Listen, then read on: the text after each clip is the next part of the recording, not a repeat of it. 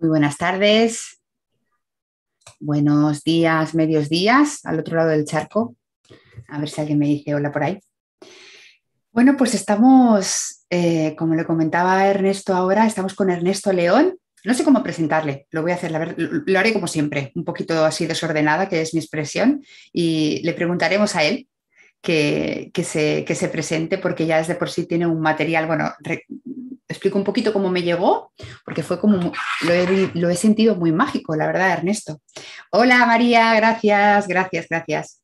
Pues Ernesto llegó un poco, yo ya hace bastante tiempo que como que, como decimos en broma, que no me da la vida para estar mirando vídeos ni leyendo, estoy como muy, supongo que ahora nos podrá explicar un poco Ernesto cuando sucede esto, ¿no? Cuando el propio instante presente ya es tan lleno y está, te está dando, estás tan descodificando lo que está pasando que ya no estás mucho en la información de fuera, ¿no? Ahora él nos lo explicará.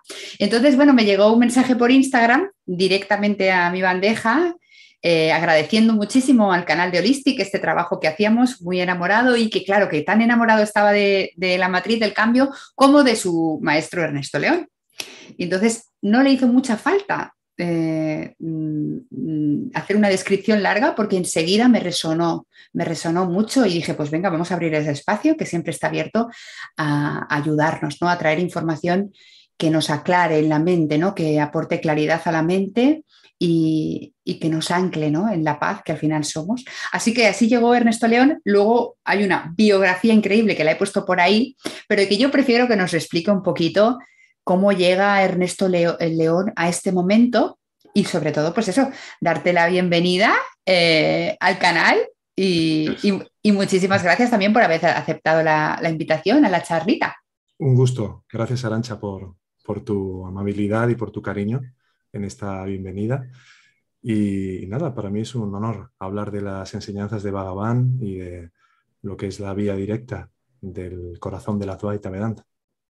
O sea que vamos a hablar del, corazón de la, de la Advaita Vedanta. Como le comentaba a, Ernesto, de alguna manera a mí, y puede ser que a muchos de vosotros también, os haya llegado la Advaita de manera, como tú dices, vía directa, ¿no? Porque realmente yo no lo conocía como tal, las etiquetas, los símbolos no los conocía. Sin embargo, había una resonancia, no sé si mmm, Krishnamurti andaba por ahí en tu biografía, yo era muy jovencita eh, devoraba a Jiddu Krishnamurti y a Eckhart Tolle, pero es que con estos dos maestros para mí fue, no, no, no, no fui mucho más allá, profundizando en ellos y luego Luis Elegey también me gustaba mucho cómo mm. abordaba, de hecho yo tuve un cáncer y cómo abordaba eh, el tema de la sintomatología en lo humano a, la conexión ¿no? con el amor en sí, con la expresión del amor consciente, ¿no? Así.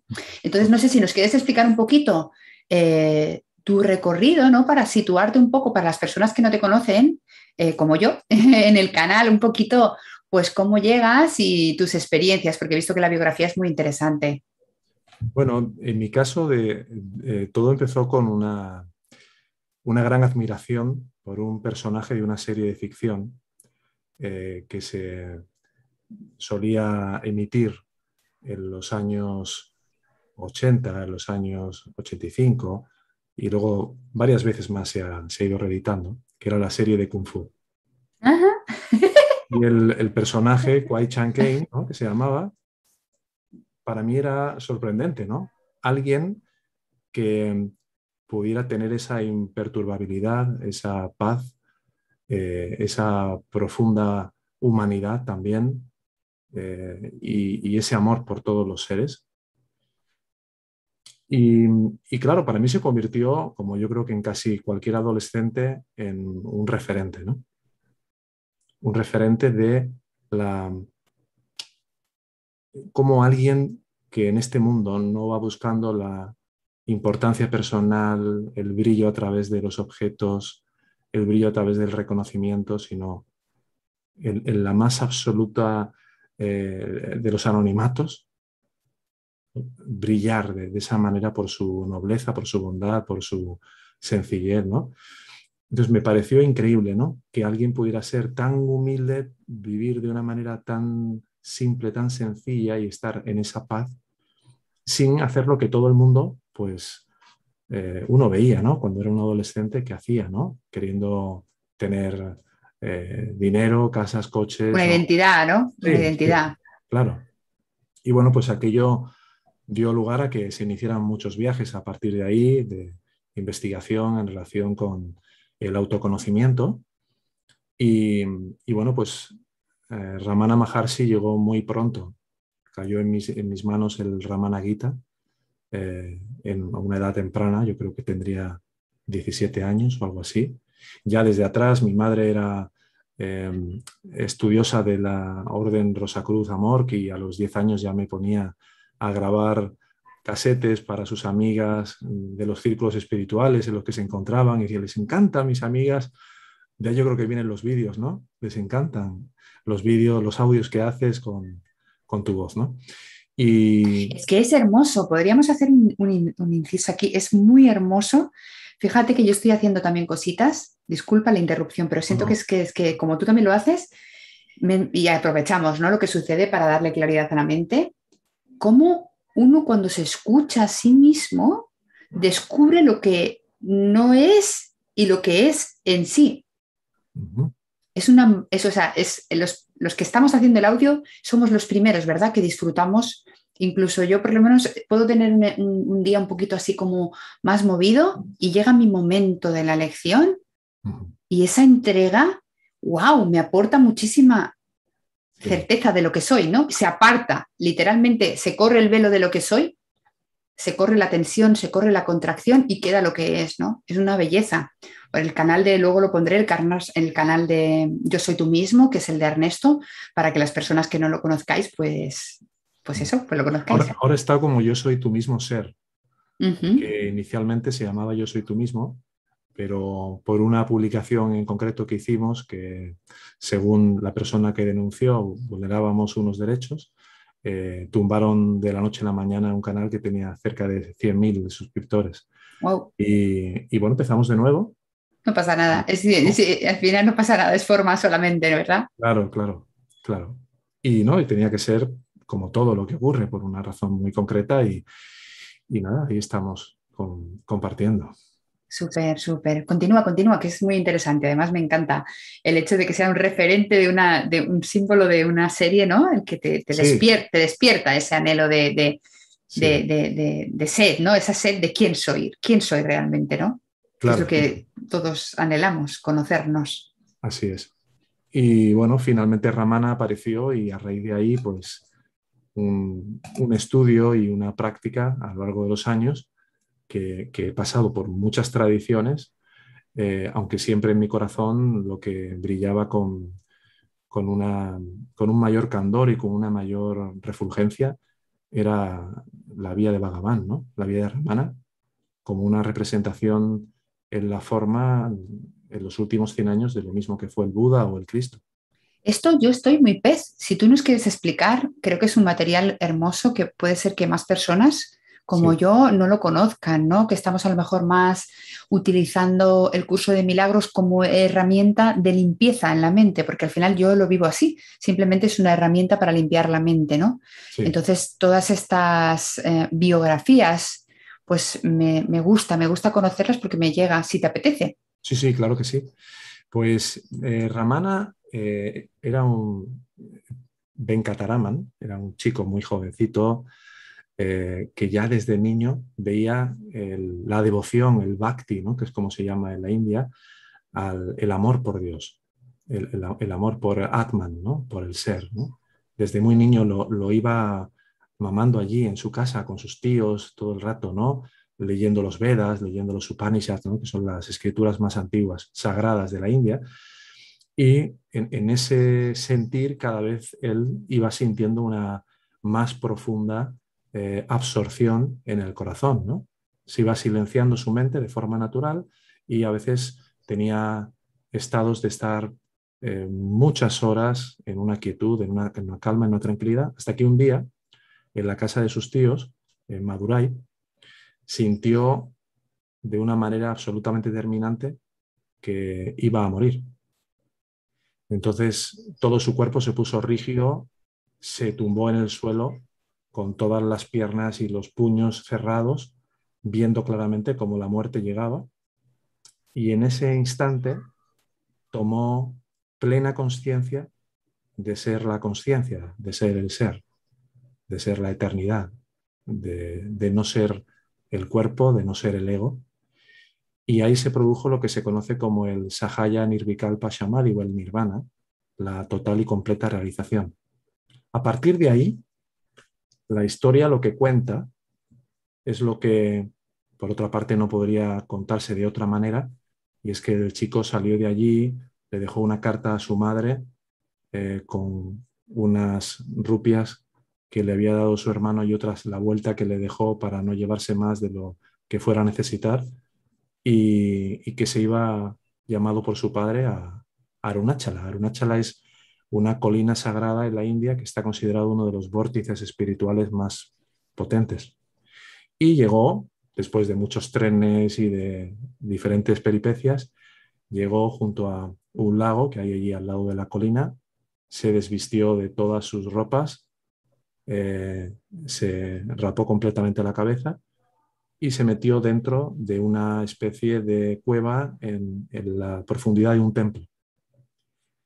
Y allí pasó meses, meses donde la gente iba y los niños le tiraban piedras, los escorpiones y las hormigas le mordían, hasta que llegó, un, llegó una especie de, de, lama o de swami por allí y vio las condiciones en las que se encontraba. Eh, les costó mucho trabajo sacarlo porque toda la pus y todas de las piernas pegadas al suelo eh, le arrancaba la, piel prácticamente de las piernas, pero él estaba totalmente absorto. Eh, lo colocaron en una especie de murete fuera. O sea, no sentía, no sentía el cuerpo. Es que en realidad, cuando se produce la liberación, al ser el cuerpo una proyección del ego, si se termina el ego, si el ego queda completamente erradicado, por lo que es la completa y absoluta absorción en el corazón espiritual, en el ser, en sí mismo, eh, termina el cuerpo y termina el ego, ya no hay cuerpo. ¿Por qué parecía que había un cuerpo allí, que había llegado hasta Tiruvannamalai, que luego había entrado en una cueva, que luego instruyó las enseñanzas? ¿Por qué parecía que todo eso estaba ocurriendo? Pues sencillamente porque aquel que todavía sigue identificado como un cuerpo no puede sino ver otros cuerpos desde la la idea de que uno se ha separado y se ha convertido en algo diferente. Entonces, él en su mente ya no se percibía como esta identidad separada. Él ya era la pura conciencia del ser, él era el Dios vivo. Lo que ocurre es que eh, la gracia tiene que encontrar una manera de poder aparecer y ser percibida dentro del sueño para aquellos que todavía están convencidos de ser un cuerpo y de ser una persona y esa es la forma en la que apareció eh, aquí. Y, después, qué interesante, ¿ves? Yo no, no, conocía nada de esto. Y después lo sacaron de allí y ¿qué, sucedió? Porque me imagino que empezaron a extenderse, o sea, él volvió sí, nuevamente. a llegar muchas personas de diferentes partes de la India que empezaron a oír hablar de un swami joven eh, que... Porque a, todo esto, ¿qué edad tenía? llegó allí con 16 años y pues hasta los 18 más o menos estuvo por allí. Y luego pues eh, había swamis que se quisieron encargar de cuidarle, ¿no? Entonces le llegaban a una cueva y ahí se metía en una cueva y estaba no sé cuánto tiempo, luego a otra cueva, hasta que poco a poco... Él, quería, él, quería, él quería estar en ese estado, ya no quería saber nada del mundo Sí, él había, desde el punto de vista, digamos, de la forma de la manifestación, eh, llegó un momento que en la cueva de Virupaksha llegó Siva Parkasampilai, que fue el primer devoto que le empezó a rogar que por favor transmitiera la enseñanza, que por favor le instruyera, y después de mucho silencio sin contestar nada, empezó con un palo en, en, la arena y luego en una pizarrita que le ponía empezó, ¿no? Y, y luego poco a poco pues eh, fueron llegando más personas en torno a él, se construyó el ashram en torno a él, él no hizo por construir ningún ashram, ¿no? Y ya empezaron a llegar personas de diferentes partes del mundo, de, Europa, de Occidente, y bueno, fue, fueron a verle desde Yogananda hasta muchos, ¿no? El propio Jung dijo que era el punto más blanco en la Tierra, ¿no? Como decir, el punto de luz más, más claro. ¿Jung dijo esto? Carl Jung. Wow. Em, de alguna manera aquí podemos ver cómo realmente cuando hay esa entrega y ese soltar el control individuado, cómo todo se mueve para que eso se extienda, ¿no? Sí, es un poco lo que dice el curso de milagros en el manual para maestro cuando habla de la conciencia continua de Dios, ¿no? Y, y, en esta enseñanza se pone en claro que la forma más directa de llegar a purificar completamente la mente es yendo hacia la luz y permaneciendo en la luz de la conciencia que le da luz a la mente para poder presenciar y percibir y proyectar al mismo tiempo. Entonces, eh, fue eso, absorberse completamente, que es lo que hacemos en la, en la escuela, es aprender a eh, dirigir la atención y establecerla en la pura autoconsciencia. Y eso es la luz correctora por antonomasia, es lo que hace que luego cuando uno va a discernir o va a querer ver ¿no? Eh, la mente, al no poner como prioridad el tratar de arreglar, corregir, sanar o mejorar la mente, sea la propia luz de lo que uno realmente es la que empieza a permear e impregnar eh, tanto lo que es el intelecto como lo que es la voluntad, el buddhi, el manas, todas las diferentes capas que hay en la percepción. Así, que ahora aquí veríamos una expresión diferente, ¿no? O sea, como parece que, que cuando estudiamos un curso de milagros lo que estamos haciendo es sanar la mente, corregir la mente, purificar la mente. En cambio, en esta que al final se mezclan, ¿no? Se mezclan y van al mismo punto. El resultado es el mismo. La diferencia es que en una vía progresiva, eh, a diferencia de una vía directa, eh, la ruta que se toma es la ruta a través de la observación y la presenciación de todos los contenidos mentales y tratar de ir corrigiendo nuestra manera de percibir, ¿no? Para cada vez hacerlo de manera más alineada con lo que el curso llama el Espíritu Santo, ¿no? en otras tradiciones se llama de otra manera.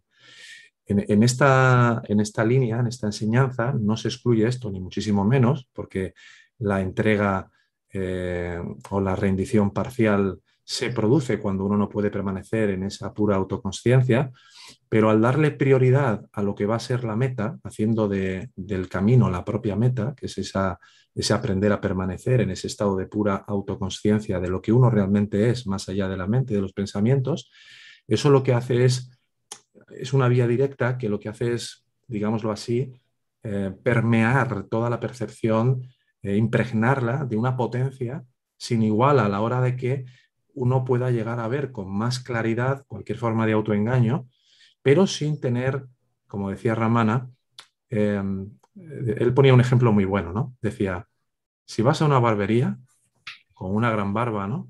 Y te empiezan a, te cortan toda la barba, y luego caen todos los pelos al suelo, eh, no te pongas a mirar pelo a pelo, ¿no? Coge la escoba y bárrelos todos. Es decir, es un poco la diferencia entre la entrega y la autoentrega. La entrega es rendir la voluntad mm, que uno tiene de perseguir cualquier tipo de aspecto que está alineado con el ego.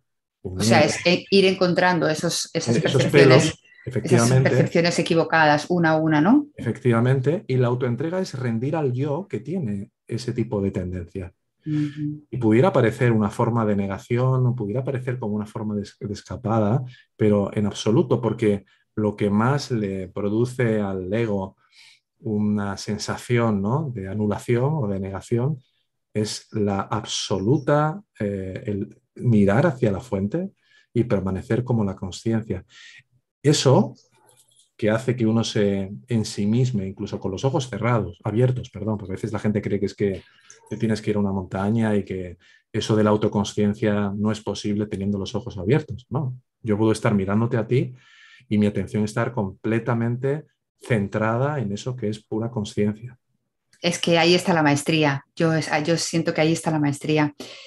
Wow, cuántas preguntas me vienen, qué bonito. Em, bueno, yo me imagino que lo que le pasó a Ramana es que, y nos puede pasar a cualquiera de nosotros, que el, Cristo despierte, ¿no? Que es el Cristo despierto, ¿no? Que al tener una experiencia como la que tuvo cuando se tiró en el suelo, necesitas o necesitó de algún modo apartarse totalmente de cualquier distracción externa para poder descubrir eso que se había revelado en él, ¿no? Porque la tendencia del ego es hacernos creer que somos nosotros los que estamos haciendo algo. Y precisamente es, a mí, a mí también me gusta mucho el curso, cómo me está ayudando, ¿no? A darme cuenta que cada vez que me rindo, como tú has dicho ahora, la autoentrega, es que todo, es que es clave, ¿no? La confianza en lo que ya es Y el ego tiende a hacerte creer que siempre hay algún aspecto de la realidad a través del cual eh, tu identidad corre peligro, ¿no? Y es todo el rato el mismo gesto. Siempre decimos 70 veces 7, ¿no? 70 veces 7. Entonces me imagino, bueno, me encantaría saber, ahora ya me vas a, me has, me has puesto la semillita de querer saber más sobre sobre, aparte que yo desde pequeñita siempre, siempre mi madre me decía, es que tú no eras muy normal, a ti te gustaban mucho los inciensos y la India, ya de pequeña los bailes de la India y estas cosas, yo la miro y no entiendo nada de lo que me dice, pero bueno, algo habrá, ¿no? Algo habrá. Eh, ¿Cuántas preguntas me vienen? Wow. Bueno, primero querría saber un poquito cómo el impacto, digamos, porque ha sido el impacto o, es que no sé, no sé ni por dónde preguntar, estoy un poco así como mm, deslumbrada, un poco deslumbrada y me vienen como muchas preguntas y a la vez ninguna. ¿Sabes, Ernesto?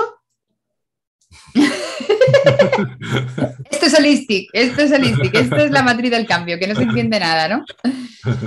Em, y si no viene ninguna pregunta, podemos estar. Es perfecto, ¿verdad? en la paz. Simplemente en el ser. Bueno, sí, sí me, sorprende, ¿no? Realmente que, pueda llegar a, ahí, ¿ves? Una, de las que, que me se han cruzado como varias de golpe. Así como en el centro, que siento que cada, cada expresión en la forma entregada está cumpliendo una función dentro del plan divino para salvación que nos dice en curso, ¿no? Y, y he resonado un poco el curso de milagros en el medio, y entonces he resonado con el Bueno, ha venido realmente, es que ha fluido solo el Advaita y luego también las vías del corazón, las. Eh, bueno, estas, el curso de amor, y ahí se soltó solo, un poquito esta enseñanza se soltó porque la sensación que yo tenía, y no sé si estoy equivocado o no, porque realmente no sé nada y ahí es maravilloso no saber nada, ¿no? Eh, el Advaita hubo un punto en que lo encontré humanamente frío. Y el curso de amor lo encontraba excesivamente cálido. Y entonces el curso me encanta, porque el curso de alguna manera me llevaba a ese foco, como, como lo has descrito perfectamente, ¿no? A ir poco a poco siendo consciente de, esa realidad, del perdón, ir deshaciendo poco a poco esa realidad y vas al punto de la Advaita. De hecho, estuve, entrevisté que me gustó mucho también a Sergio Noguerón, no sé si que también venía como más de la Advaita, supongo. bueno, de... también venía, está mezcladito con, bueno, un poquito está mezclita, ¿no? Y entonces el Advaita me resultaba como, pero como una persona, como un ser humano, y ahora con lo que me explicas aún más, ¿no? Qué imagen estar picándole los escorpiones, los, los bichos y que realmente, wow, la parte humana parece que realmente ha desaparecido, ¿no? Porque, wow. Y la otra parte del curso de amor, de la vía del corazón, era como, podía colarse, era mi sensación, ¿eh? Podía colarse más el regocijo de lo humano y no permitirte hacer ese, punto de inflexión en el centro para la iluminación. No sé si me entiendes, seguro que aquí todo el mundo me entiende. Cuando vienen, por muy, por muy raro que hable, siempre se me, si me entienden todos. Mira, en la, Concretamente nosotros en la escuela estamos centrados en el corazón del Advaita. El Advaita se puede estudiar y se puede vivir este, este camino de muchas maneras, ¿no? lo que sería la forma del estudio tradicional del Advaita Vedanta sería algo así como llenar cinco piscinas llenas, olímpicas, llenas de libros, porque todos los Upanishads, todos los Vedas, los Brahmasutras, los Puranas, es una, una obra ingente. Pero la otra manera que es lo que Bhagavan nos brindó ¿no? y nos trajo, es que el testimonio y la vivencia genuina y auténtica de la enseñanza que Ramana transmitió es como el néctar, es como, es como el, corazón, y digo corazón exprofeso, porque aglutina lo que es la pureza del bhakti, que es el amor por Dios, la más profunda y poderosa devoción, con lo que es el aspecto ñana, que es el aspecto del conocimiento supremo de la realidad o de la subjetividad máxima, ¿no? del conocimiento de lo que es nuestra verdadera naturaleza. En esa combinación, uno, cuando empieza a dirigir su atención hacia la pura conciencia, que es consciente de cualquier fenómeno que aparece, que pasa y que se va, ha de ser un dirigir a, dirigirte hacia eso con un profundo amor si tú no experimentas y desarrollas esa capacidad de amarte a ti mismo por lo que en realidad eres, las puertas no se van abriendo y los velos no van cayendo. Porque puedes llegar a lo que se conoce como un estado de manolaya, que es un estado de tensión temporal del pensamiento, donde deja de haber agitación y puede haber mucha imperturbabilidad, pero eso puede dejar tu mente en un estado catatónico sin ningún pensamiento durante eones. Lo único que realmente llevará a la total liberación, a la total realización, a la erradicación completa y absoluta del ego, es ir con completo amor hacia lo que uno es realmente. Como decía Bhagavan en el versículo 25 de, de los 40 versos sobre la realidad, cuando uno mira a aquel que mira, descubre que el ego no existe. El ego solo parece existir cuando nuestra atención está vuelta hacia afuera, porque el ego lo que hace es vivirse a través de muchos cuerpos, generando la idea de que soy muchas personas separadas, independientes. Cuando miras directamente al que mira, al ego, buscas al ego dentro de ti, Bhagavan decía que desaparece, toma vuelo, dice concretamente ese verso. Con lo cual, cuanto, más vas Porque no es real, como no es real, si lo miras, y lo enfocas, se tiene que caer por sí mismo. Solo parece existir. Y solo parece existir cuando nuestra atención está completamente extrovertida fuera de su, su propio hogar.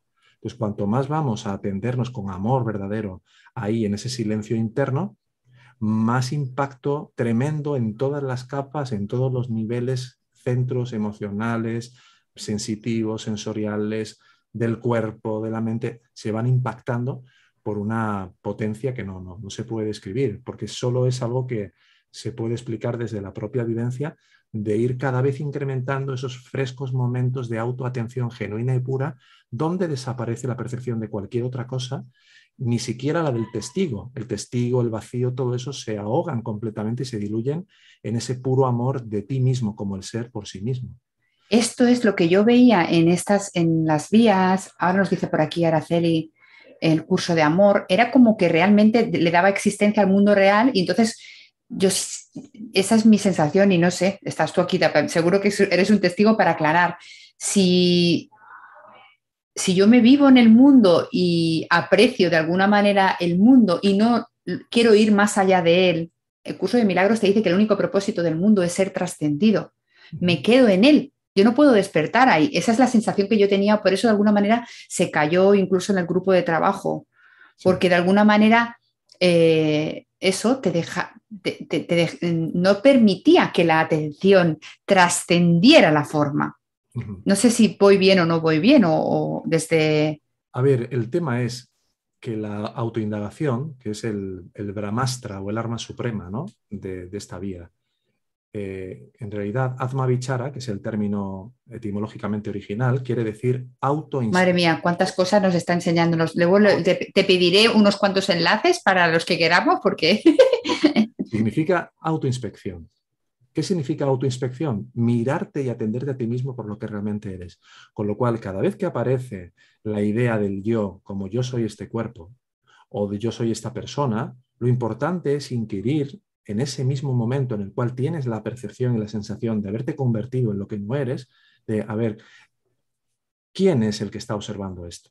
¿Quién es el que dice yo soy este cuerpo? La respuesta automáticamente va a ser yo. Y ahora, ¿en dónde está surgiendo este yo?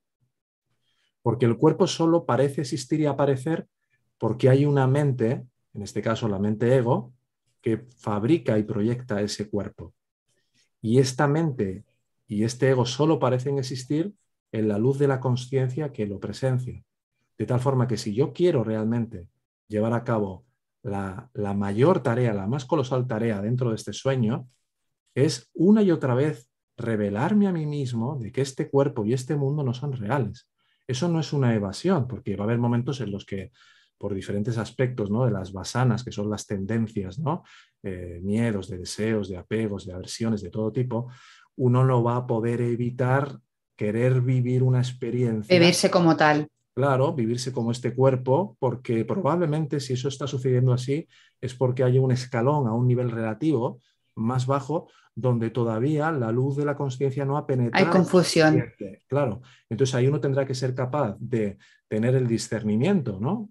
Eh, fino y claro de cuál es el autoengaño, de cuál es el miedo, de cuál es la evasión, de cuál es la fantasía, de qué es lo que estamos haciendo ahí, para desde esa visión clara de lo que no soy, poder de nuevo recuperar el centro de lo que realmente soy cuanto antes. Porque cuanto más tiempo pasamos en nuestra verdadera identidad y naturaleza, más impacto de reducción y de debilitamiento van teniendo todas las tendencias egoicas que nos llevan y nos impelen a querer vivirnos como lo que no somos en realidad. Casa mucho con el curso de milagros. Te estoy escuchando y estoy deleitándome porque es verdad que a lo mejor eh, es más directo, pero... Pero por, la cuestión de la prioridad. Por ejemplo, en el curso eh, la prioridad que se yo, yo, yo, Ernesto, de hecho, mi manera de, las personas que, están conmigo, mi manera de vivir las lecciones, yo leo la lección y me lleva a sentir. Me lleva, incluso, pues eso tengo un día a lo mejor que hay diferentes asuntos que están por ahí dando vueltas y en el momento de la lección directamente se disuelve la densidad del problema.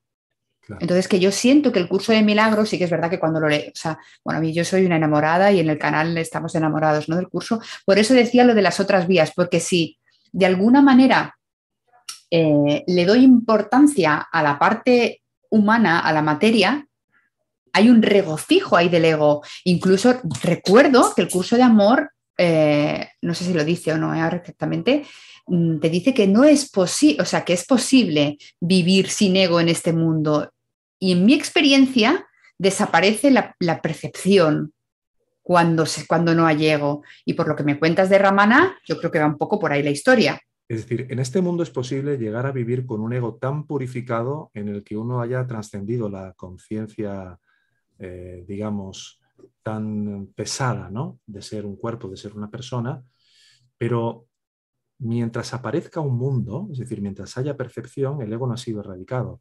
Eso, por eso digo, esto es exactamente igual que en un curso de milagros, sin embargo, no es exactamente igual o en algunas disciplinas donde la diferenciación tiene un papel si la diferenciación tiene un papel, ¿cómo vamos a poder descubrir el somos uno tan famoso? Decimos somos uno, pero seguimos teniendo la atención puesta en diferentes aspectos de la realidad, de la densidad, donde, donde hay separación, ¿no?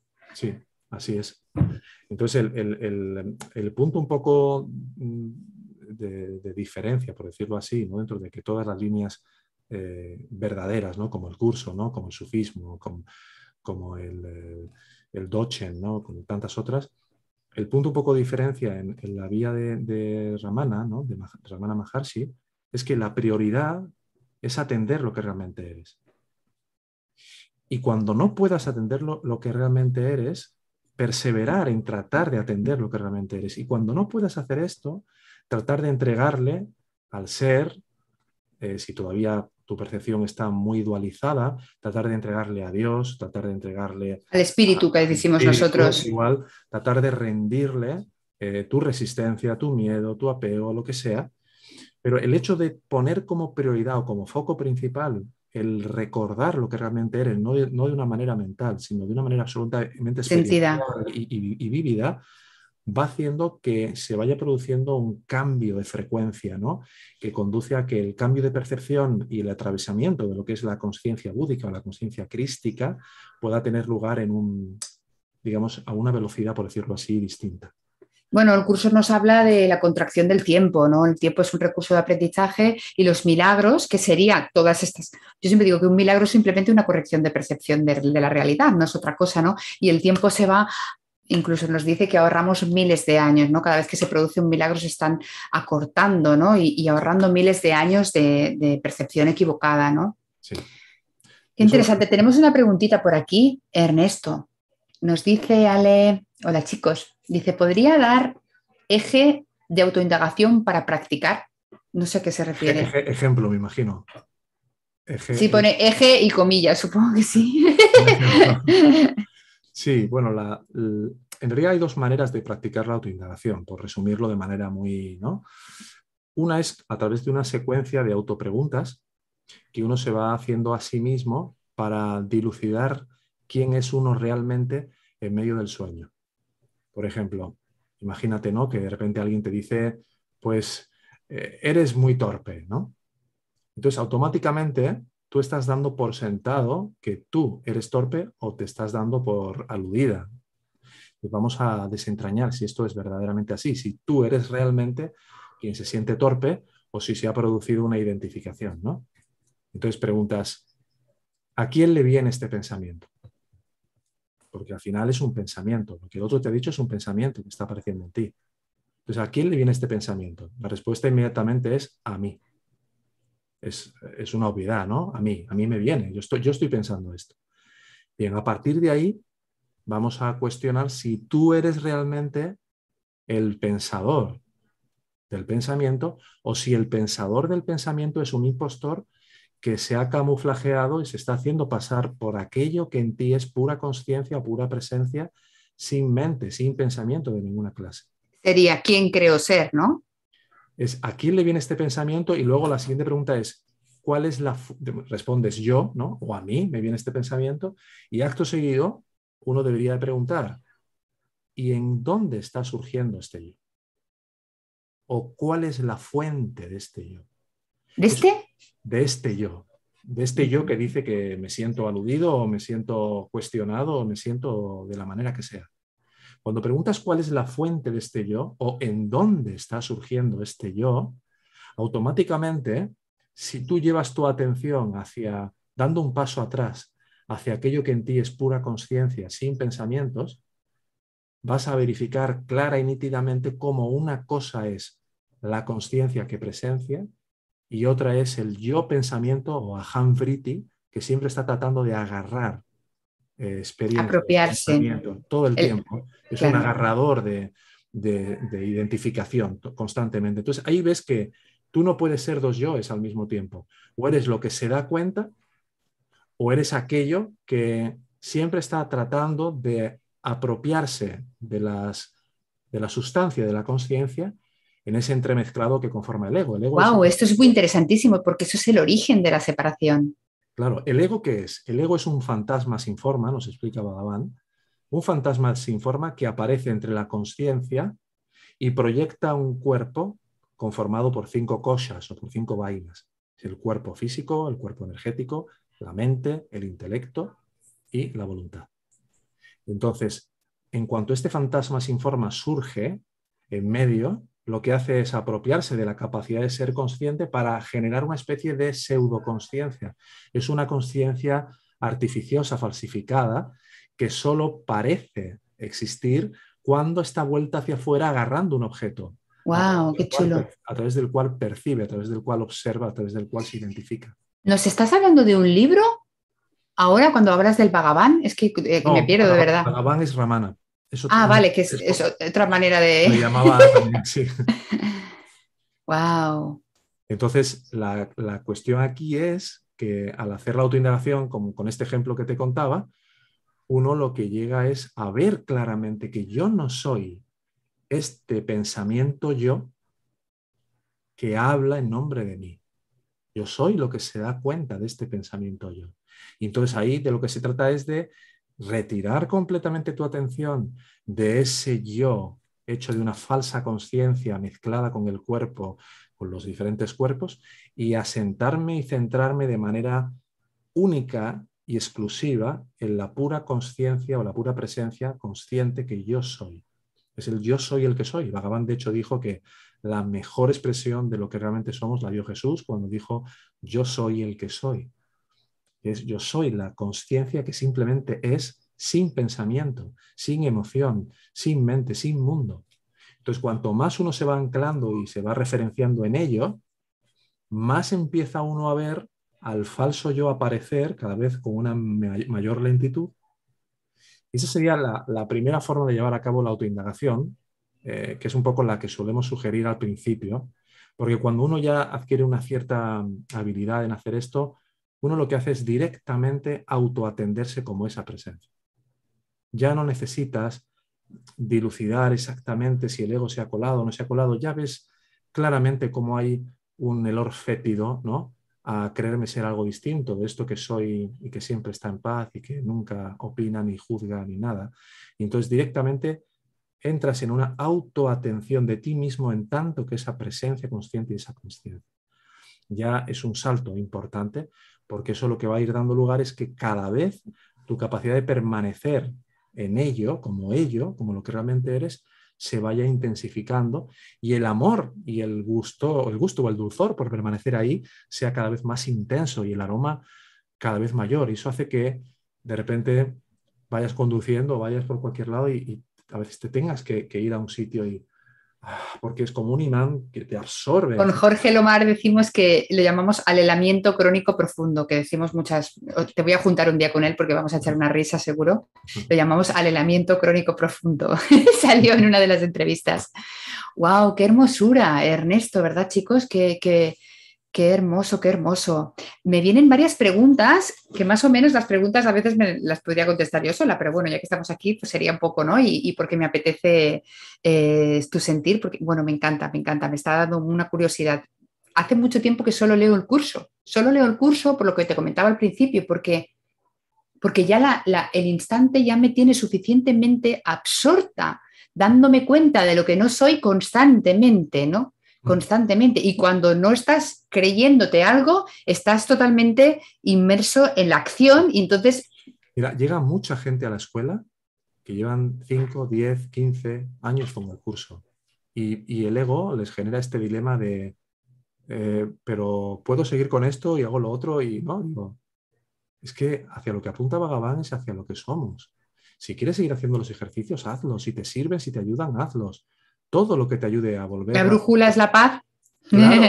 Entonces al final es no caer ¿no? en la tentación que a veces el ego, ¿no, Jorge? Ahí de, creer que tienes que dejar una cosa, hacer la otra. Y, permitir que todo te ayude y todo te, te, dirija hacia la vivencia de ti mismo por lo que eres en realidad, para que puedas amarte profundamente por eso que en realidad eres. Y esa es la liberación hacia la que apuntan eh, todas las tradiciones místicas. Al final, todos los místicos en, el último, los últimos tramos lo que hacen es autoindagar, que es mirarse a sí mismos, permanecer en Dios, absorberse en Dios, estar en el... es que sí, yo, mira, una de las prácticas que más usamos ahora en el círculo eh, o esta semana, porque es que el tiempo coge una, una, connotación muy curiosa, es como una cosa muy rara el tiempo ya, me lío mucho. Eh, date cuenta, ¿no? Con el curso como usamos tanto el ¿Dónde aún hay aspectos de la realidad que estás condenando? ¿Dónde hay pecado todavía? Donde hay pecado es donde hay separación. Imagínate cada uno en su, porque si estamos proyectándonos y viéndonos todavía como un cuerpo, es que hay condenación. Es que si, si solo viéramos amor, no veríamos ya el cuerpo, no percibiríamos el cuerpo, ¿no? Entonces, un ejercicio que también lo dejo por aquí, chicos, que, lo estamos usando esta semana, ¿no? En el curso, ahí en el círculo, es, sería pues, pues a veces te puede dar la sensación de que estás muy en paz, incluso que estás aburrido con tanta paz y sientes que puedes hacer algo más, solo busca en la mente, en tu historia personal, donde hay todavía resentimiento con un solo hermano. Porque es que, es que se vuelve a abrir todo. A mí es que en ese sentido me, gusta muchísimo el curso, porque lo siento, me gusta mucho todo lo que me estás contando, pero siento tan hermoso el curso también en el sentido de esta, indagación profunda, de darme cuenta de esta capa que estoy viviendo, este conflicto, si estás sufriendo, si hay una emoción de contracción, es que hay una parte de ti que no estás queriendo soltar. Claro, y eso está proyectado en algún aspecto de la realidad donde has colocado esa culpa por no reconocer que realmente no hay error, ¿no? Claro, ahí el, tema es que uno ha de, dejarse llevar por su sentir en su corazón, ¿no? Todos los caminos eh, son útiles, pero no todos los caminos son para todo el mundo. Claro. Entonces, por ejemplo, en, esto que comentabas, ¿no? De un resentimiento, eh, hay momentos en los que uno, como decíamos antes, eh, necesita ver eso que se ha ocultado a sí mismo para conservar la ganancia oculta que obtiene por el hecho de permitir que el ego se recree en esa forma de autocastigo, en esa forma de, autolesión, para confirmar que efectivamente soy un ego y me he convertido en una persona y en un cuerpo. Claro, necesito ese castigo, el ego lo necesita, lo necesita, es su, alimento, es su madera para el fuego. Exacto. Lo que ocurre cuando sientes un gusto ¿no? por, por esta enseñanza ¿no?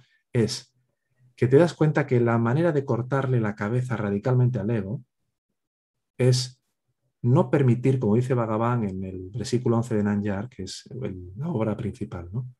no permitir que ni un solo pensamiento llegue a completarse. ¿Por qué?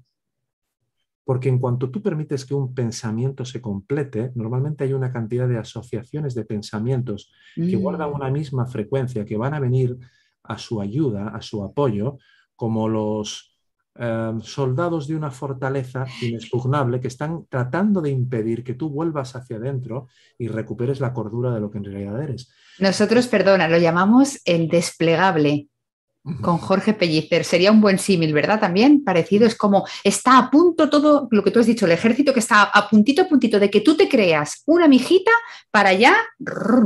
Claro, entonces ahí es directamente, sacas el, arma de la autoindagación. ¿Quién? ¿Quién es el que está pensando esto? Yo. ¿Quién es el que siente ese resentimiento? Yo. ¿Cuál es la fuente de este yo? Y de nuevo vuelves a absorberte en eso que es consciente. ¿Qué has hecho? Has cogido al ego, con todas sus variantes pegadas, ahora que estamos ¿no? en la época de las variantes, ¿no? con todas las posibles variantes que puedan llegar a salir de este, del virus del ego, y todas enteras disueltas, mientras seas capaz de permanecer ahí solo por lo que eres en realidad. De nuevo, tus basanas, tus tendencias, tus propensiones, inclinaciones, ¿no? A pegarte a cosas, a, buscar la felicidad a través de objetos, de personas, de... todo eso te va a volver a sacar porque todavía no hay el suficiente amor por el ser como para permanecer ahí, eso ya sería la liberación, ¿no? Total, ¿no?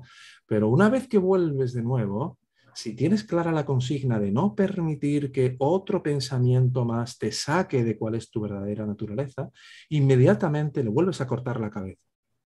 Entonces, normalmente, hasta que no se lleva un cierto tiempo, no se consigue adquirir ese nivel de atención como para no darle ni esta a la mente para que termine de completar demasiados pensamientos. ¿Y qué ocurre cuando aprendes a permanecer en ese estado por más tiempo cada vez?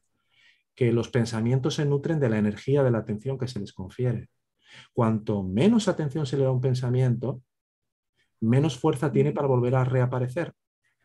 Por eso se le llama vía directa. Porque es una manera de reducir la agitación mental de una manera Directa. Pero, insisto, hay personas que eh, en medio de todo esto, de repente hay un, lo que tú decías, un resentimiento, unos celos, un temor, un apego, lo que sea, que requiere de una intervención de la gracia a un nivel donde es preciso que todavía el personaje que creemos ser crea que puede decidir o hacer o elegir o lo que sea y que necesita vivir esa experiencia hasta el fondo muchas veces, porque no ha llegado a topar con el impulsor que le va a permitir llegar a tener ese nivel de determinación de no querer que ni un solo pensamiento se complete. El anhelo del corazón firme, ¿no? El anhelo del corazón firme. Qué hermoso. Vamos, invitadísimo seguro de nuevo, ¿eh? si tú quieres. Tengo varias cosas. Em, por lo que veo e intuyo, esta vía directa erradica mucho más rápido también el sufrimiento y el tema de sanación a través de la emoción. ¿Qué papel juega la emoción? Es decir, la emoción... Se cae. Sí, pero no se niega cuando surge, que es a veces una de las... Entonces es igual que el curso. De las críticas que se hacen, ¿no? No, tú reconoces que hay una emoción ahí, pero rápidamente, sin negarla, taparla, ningunearla de ninguna manera, lo que se hace es ir a ver quién es el que la está sintiendo. Qué bonito. Porque, puedes ir solo a la, causa, a la causa primera. La causa primera es el pensamiento que tienes que da lugar a eso que sientes. Pero ¿por qué no ir, como decía Vagabán, a barrer todos los pelos de la barba de golpe de la barbería? Claro, es una manera de, de ir directamente a la raíz y se ve la inutilidad de lo que se está viviendo. Así es. Qué hermoso, qué hermoso, me encanta, me encanta, me está gustando mucho, me voy a tu escuela, me parece. Eh, sí, es que esa pregunta, por ejemplo, ya la, respuesta ha erradicado la... Lo que sí es muy importante en, este camino es tener mucho cuidado con el bypass espiritual. Pues dale, dale, ¿Por cuéntanoslo. ¿Por qué? Porque normalmente muchas personas que llegan a la Advaita encuentran una especie de refugio seguro donde no tienen que atender al yo, donde no tienen que atender a la... Para no sentir, ¿no? Esta frialdad que yo te contaba. Claro, claro, claro. Y es porque muchas veces pues hay una sensación de una profunda sensación de carencia, una profunda sensación de limitación, una, diferentes maneras ¿no? de, de autoengaño y encuentran ahí como un refugio seguro donde no tengo que pensar, donde no tengo que sentir, donde no tengo que ver, ¿no? Entonces, nosotros en la escuela advertimos mucho de que es muy importante, dependiendo del nivel de conciencia en el que se encuentra cada persona, de lo que está experimentando, de lo que los hechos y las emociones están cantando, de lo que realmente cree ser todavía, cómo hay veces en las que es importante encontrar una especie de combinación o integralización entre la vía directa y la vía progresiva. Por eso en la escuela tenemos un grupo que se llama Grupo Experiencial, donde precisamente lo que vamos viendo es aquellas personas que las experiencias de su vida están cantando que todavía realmente no quieren atenderse a sí mismos en un mayor grado, que todavía quieren regodearse en miedo, en preocupaciones, en, mm, sentires. Y, hay que tener mucha humildad para aceptar esto, ¿no? Porque muchos llegan al nivel, digamos, de enseñanza más elevada como, ay, pues yo ya estoy allí. Bueno, bueno, a ver, ¿qué, estás sintiendo? ¿Qué está pasando en tu experiencia? Eh, ¿Cómo te están afectando o no las cosas?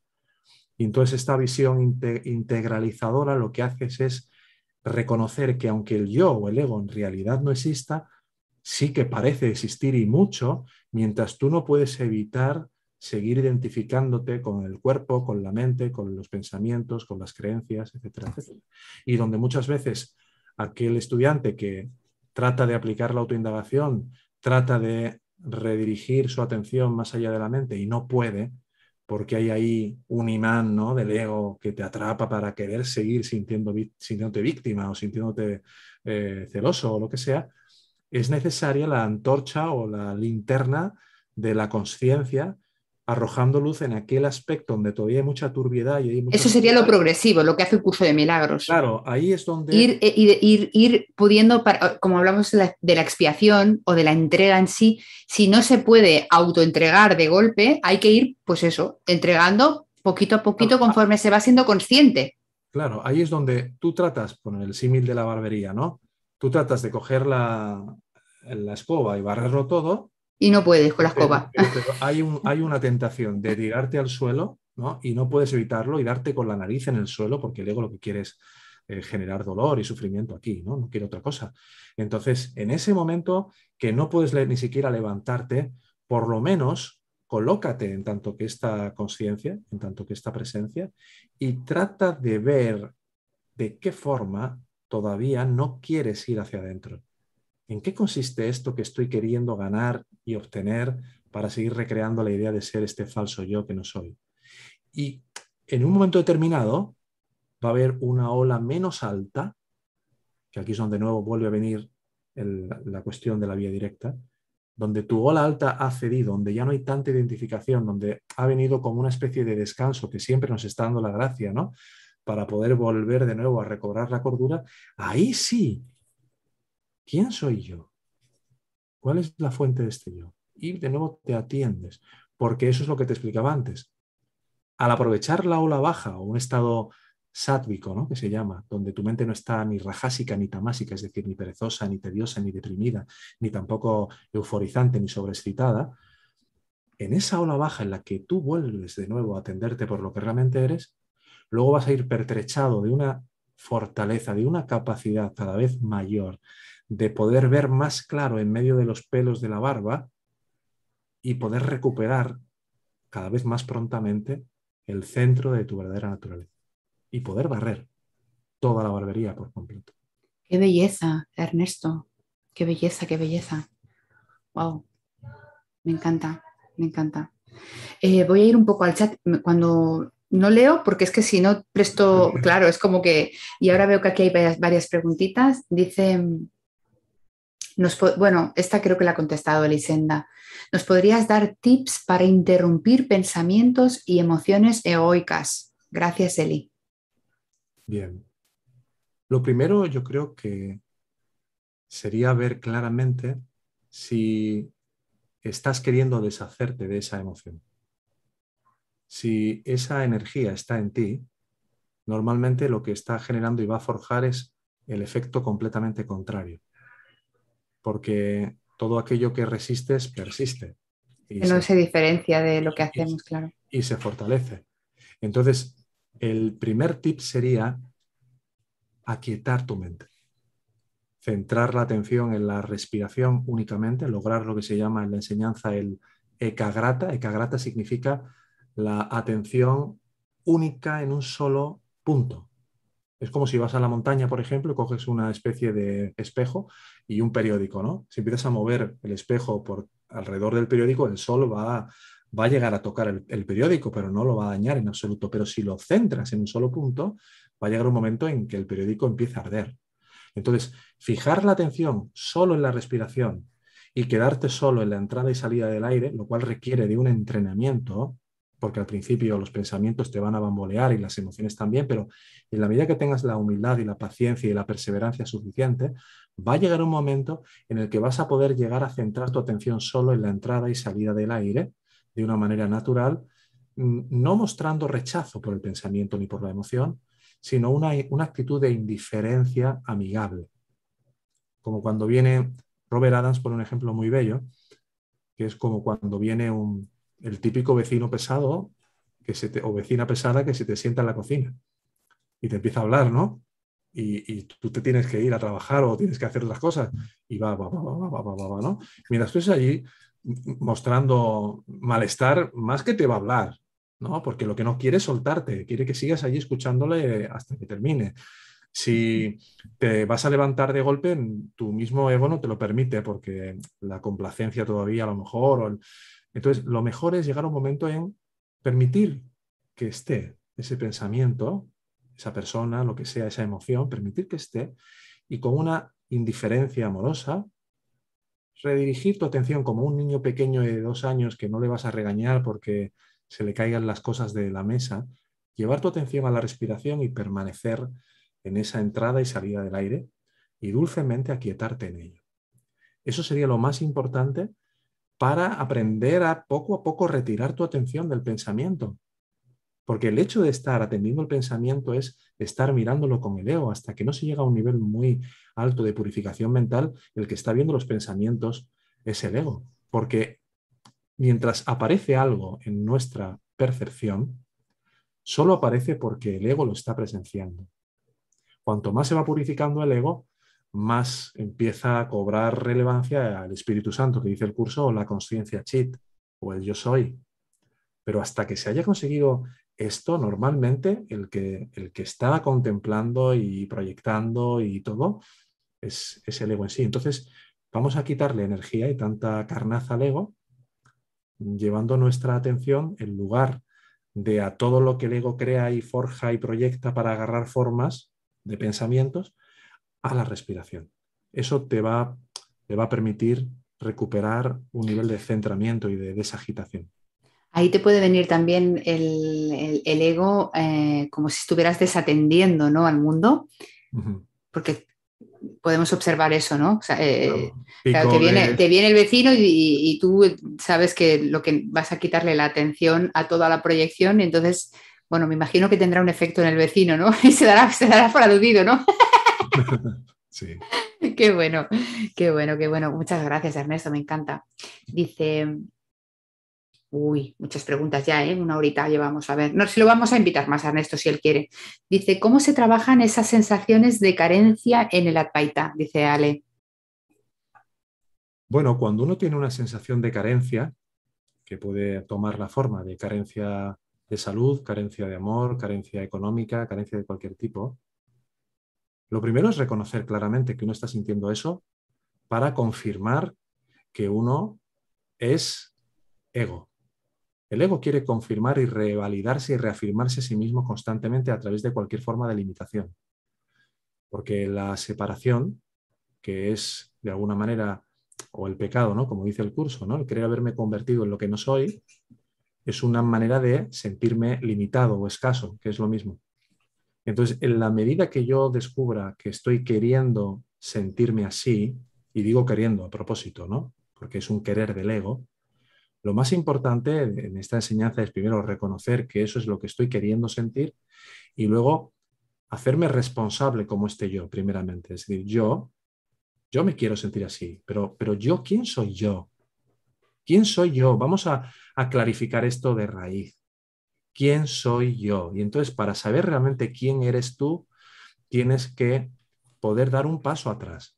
Y en esta enseñanza se te enseña a decir bien, vamos a darnos cuenta si este yo que cree uno ser está siendo contemplado o está apareciendo en algo más profundo que está atrás.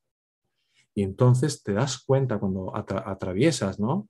ese velo, al preguntarte cuál es la fuente de este yo o qué es aquello que es consciente de este yo que está contestando, que hay un espacio de silencio quieto donde no hay contestación alguna, donde no hay palabra ya, porque cualquier cosa que conteste, yo soy la fuente, ¿no? O yo soy la conciencia que contempla al yo, es el ego otra vez desdoblando. Contaminado y, apropiándose otra vez. Claro, siempre, el ego siempre va a tratar de dar alguna respuesta. Entonces, no hay que esperar ningún tipo de respuesta verbal ni mental, porque cualquier respuesta verbal o mental que pueda surgir vuelve a ser el ego otra vez.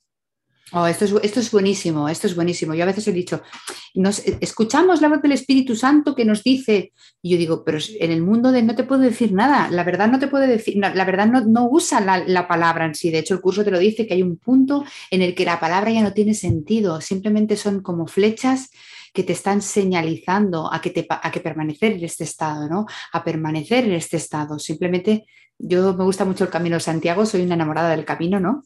Y de la meditación que se produce en esos viajes y, lo siento así como simplemente una señal que te dice, es por ahí, pero eres tú el que está accediendo a esa experiencia directamente, ¿no? Claro, entonces ya te reconoces.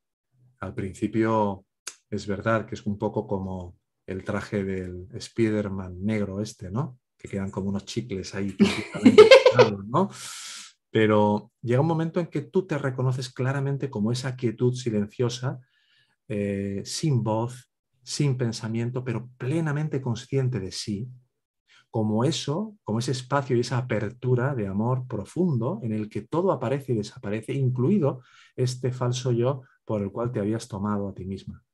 Una, una cosa, sí me ha venido ahora muy rápida, pero una, Anita, te mando un abrazo del círculo que a veces eh, brotan conversaciones muy, muy interesantes.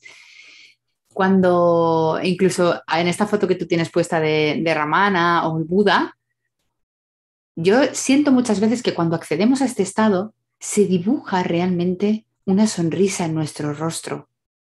Entonces yo no puedo separar el ser de la alegría. Siempre digo alegría pacífica, porque una cosa es el gozo del ego que en cuanto, como tú has dicho antes, en cuanto comes un poquito de programación de placer, te viene por detrás el sufrimiento porque es, el mismo programa igual. Eh, sin embargo, desde la paz, dentro y dentro y dentro, cada vez más profundamente, va brotando una alegría que se puede reconocer que no es de este mundo, ¿no? Que, no es que no es material. ¿Cómo lo experimentas tú esto? Bien, yo creo que hay, hay diferentes formas de expresión eh, dentro del sueño, ¿no?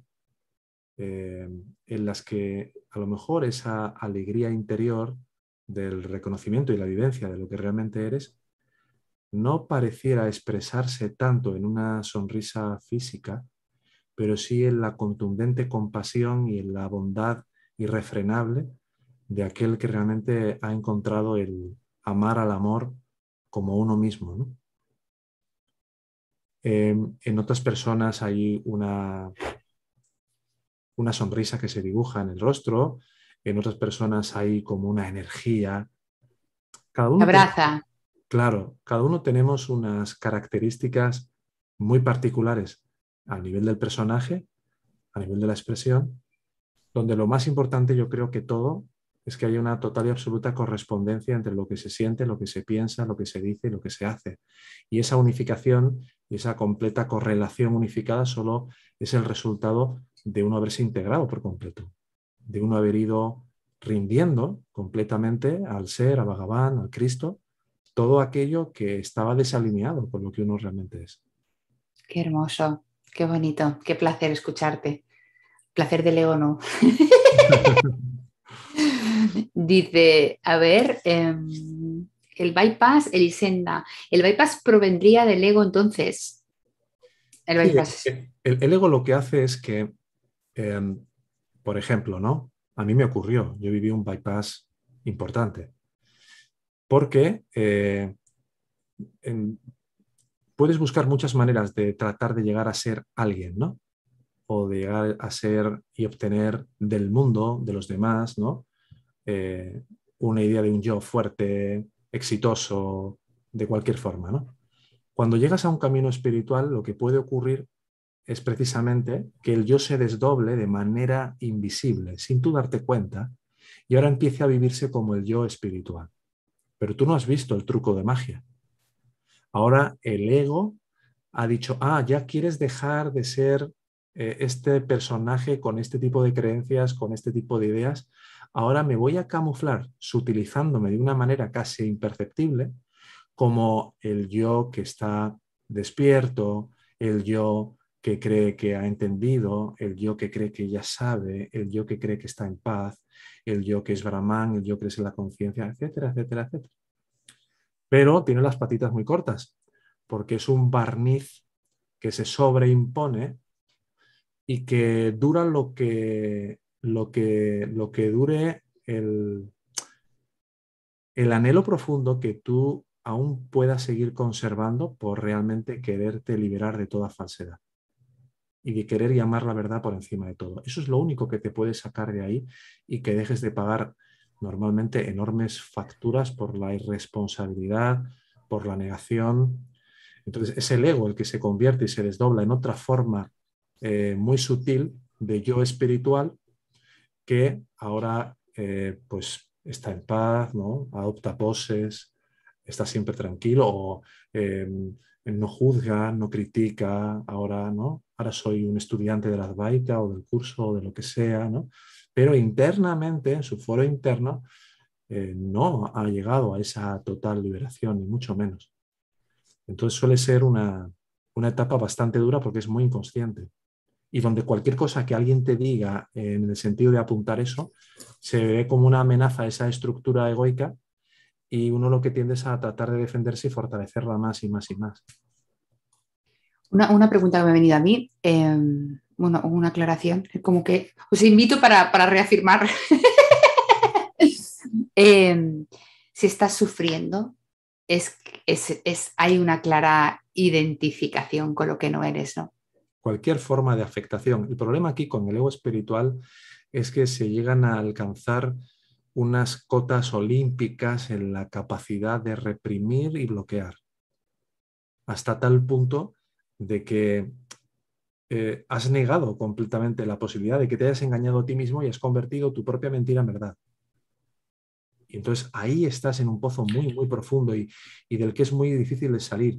Y si encima tienes alguna clase de reconocimiento que no has tenido en tu vida anterior, ¿no? Por ejemplo, ¿no? Si te conviertes en un maestro eh, o en un lama o en algo de esto, ¿no? Y te crees que eres eso, y te crees que eres el personaje, aunque luego de cara a los demás digas que no y que lo has trascendido cualquier cosa, eh, es una trampa que puede ser enorme. Por eso, eh, algo que no te he compartido en la escuela, junto conmigo está también Michael James. Michael estuvo durante 20 años en Malay, en el Asana de Ramana, y durante 10 años con Sadhuan, que fue un devoto directo de Ramana. Y, Michael, desde el momento en el que le conocí ¿no? y, me enamoré profundamente de la enseñanza ¿no? junto con él, eh, siempre dice una anécdota que contaba Sadhuan muy bonita, ¿no? Y es cuando Alejandro Magno supo de un sabio que vivía al pie de una cueva tras una contienda y llegó corriendo con su caballo, se bajó del caballo y se acercó a donde estaba él tomando el sol, ¿no? Y al acercarse le dijo, tú eres el gran maestro. Y el sabio le dijo, échate para allá que me quitas el sol. Es Diógenes, ¿no? No, esto no es la historia. Sí, sí, sí. Échate para allá que me quitas el sol, ¿no? Lo importante sí que es eso, la vida. Que no haya interferencias entre la luz de la gracia y el estudiante. Por eso eh, yo sé que en el curso se utiliza el término de maestros de Dios y demás. Nosotros en ese sentido somos muy particulares, ¿no? Cuando alguien llega a la escuela y nos dice maestro o algo así, nos gusta eh, decirles, bueno, siéntete como quieras en llamarnos, pero no te olvides de que lo importante son los principios, es la enseñanza. Y más importante que la enseñanza, hacia dónde apunta la enseñanza. Y quizá la, anécdota más bonita que jamás yo he conocido de Ramana sea cuando una vez una devota americana, de las primeras ¿no? que llegaron al ashram, le persiguió cuando él salió al establo de las vacas, ¿no? Y se lanzó como un guardameta de fútbol a sus pies, ¿no? Le cogió por los tobillos y empezó a besarlos, decirle, ay, Bhagavan mi gurú, ay, Ramana mi gurú, ay, Ramana mi gurú. Y Ramana la cogió por las axilas, la levantó, le dijo, pero hija mía, ¿cómo va a ser este cuerpo tu gurú? si este cuerpo fuera tu gurú, te vas a quedar sin gurú, entonces cuando, cuando este cuerpo muera, vuélvete hacia adentro, vuélvete hacia donde el yo refulge en tu corazón. Ese es el gurú al que tienes que atender. Sí, bueno, yo con, con Jiddu Krishnamurti también, oye, lo voy a eh, había, bueno, he leído, es el de, los que más he leído, ¿no? Así que que resuenen con esta enseñanza. Y también en un momento dado se negó se negó a que le siguiera, no, quería que le siguiera nadie, ¿no? En punto... UG Krishnamurti, que es el otro Krishnamurti, le descubrió en Sanen, en, Suiza, en una conferencia, eh, y le dijo, pero tú no ibas diciendo que, no ¿Ah, sí? Sí, sí. O sea, que ahí, que ahí hay contradicciones. Le confrontó.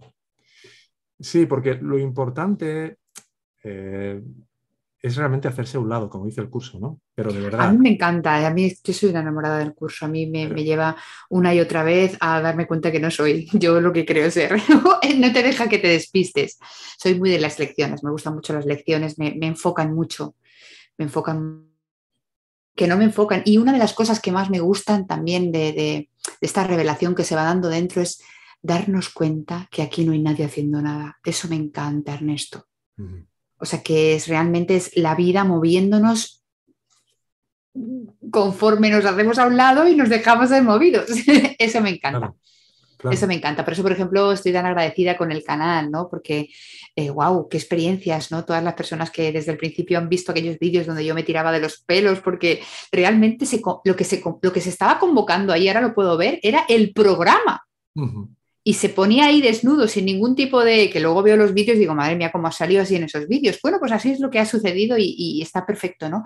Y ese programa que quería darse una respuesta a sí mismo empezaba a convocar los testigos de esta decisión en la mente. Una, una bellezada, una bellezada, Ernesto.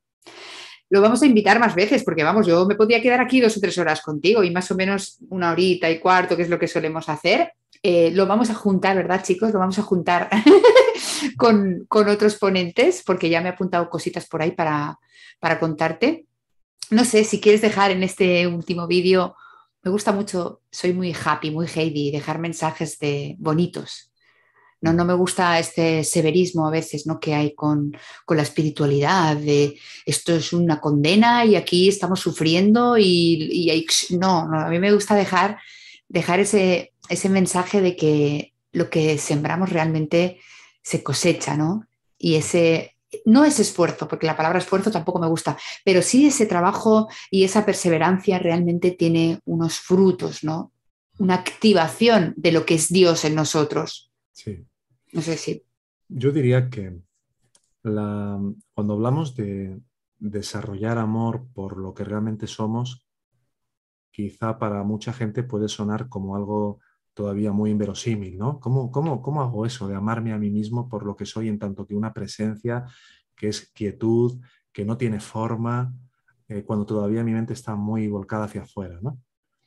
Y la enseñanza se dice que hacia cualquier encarnación de Dios a lo que mires con, con la mayor ternura, con, la mayor humildad, con, con la mayor entrega, sea una foto del Cristo, del Buda, de Ramana, todos al final están representando en la forma lo que es ese amor total por lo que uno realmente es cuando uno solo se queda en ese silencio atendiendo al yo que brilla en nuestro corazón. Entonces eh, diría que qué importante el tratar de encontrar y de ver a Bhagavan, al Cristo, en cada persona con la que te encuentres en cada instante, sin hacer ninguna excepción si puedes. Tratar de verles no por lo que los ojos te dicen, sino por lo que brilla a través de sus ojos, que es lo mismo que brilla desde los tuyos. Cada día, en cada momento que puedas, hacer esto. Has cerrado con broche crístico de oro. Ernesto. Huele a flores, como me gusta decir a mí, huele a flores la expresión cuando está conectada del corazón. Me alegro si, es útil a, alguien. A todos, a, la mente, a la conciencia despertando. Y muchas gracias eh, de corazón, me ha encantado. De verdad es que ni, me lo, ni, dudé en absoluto en, invitarte al canal. Vino directo. A Anselmo, te mandamos un abrazote, porque gracias a estos vínculos, estas personas que, que, hacen estos gestos, pues se producen conexiones como la de hoy tan bonita. Y, Anselmo además es un estudiante muy curioso porque no le conozco físicamente, ni la cara. ¿Ah, no? Ni la cara, porque eh, un día me contó en un mensaje que tuvo un problema de desfiguración por una quemadura. Eh, no asiste en directo a ninguna de las clases de los grupos, pero todo lo vive en diferido con las grabaciones que les enviamos.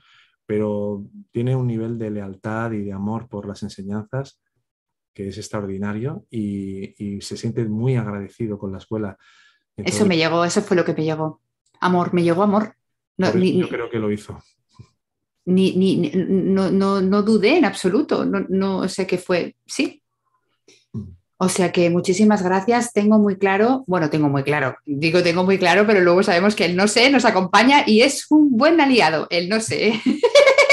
es el aliado perfecto, pero siento que, que, te vamos a invitar y vamos a hacer más, más charlitas porque son un gozo para el corazón. Ernesto, chicos, Muchísimas gracias a todos. Esto es una fiesta de la paz, es una fiesta al despertar. No podemos verlo como algo trágico, como algo pesadumbroso, sino como que cada vez cuanto más claridad en la mente, eh, aunque vengan nuestras nubecitas negras, aunque de vez en cuando el ego se ponga en el suelo de la peluquería a rastrear pelos, como esta, imagen, las imágenes se me quedan mucho, ya lo verás que absorbo de una, manera. Aunque eso suceda, sabemos que la perseverancia gozosa, es algo que tenemos unos frutos con ellos, con ellos brutales. Muchísimas gracias a todos por estar aquí siempre, siempre, siempre. Gracias Ernesto. Seguimos y seguimos, seguimos, seguimos. Un solo ser. Si es que no, se puede no seguir hasta que volvamos a recordar esta reunificación de esta aparente separación que, que ha liado el ego. no se puede hacer otra cosa. Muchísimas